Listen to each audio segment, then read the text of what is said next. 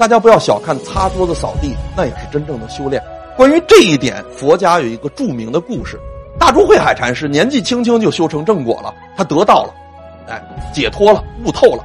那有一个师兄就不服啊，我学了这么多年，我都没修成正果。哎，你这么学几年你就修成正果了？有一天，这师兄就问慧海禅师，说：“你得道之后，你还用功吗？”慧海禅师说：“我用功啊。”那师兄就问他，说：“你用功，你怎么用功？”大珠慧海禅师说：“我用功就是，嗨，饿了就吃，困了就睡，渴了就喝，我就这么用功。”这个师兄就心想：瞎说。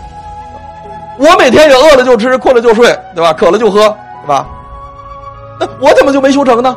而且那猪啊、牛啊、马呀，那都是渴了就喝，饿了就吃，困了就睡，他怎么都没有修成呢？那怎么就你修成了呢？慧海禅师是这么说的，他说：平常人吃饭的时候有千般计较，没有一点心思在吃上面；睡觉的时候有万种牵挂，没有一点心思在睡上面。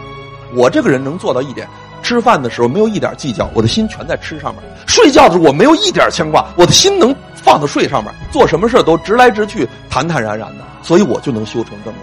所以实际上我们一般人境界之所以达不到一定高度，就是因为我们做事情神太散，你的注意力啊涣散，哎，千般计较，万种牵挂，做什么事神都是散的。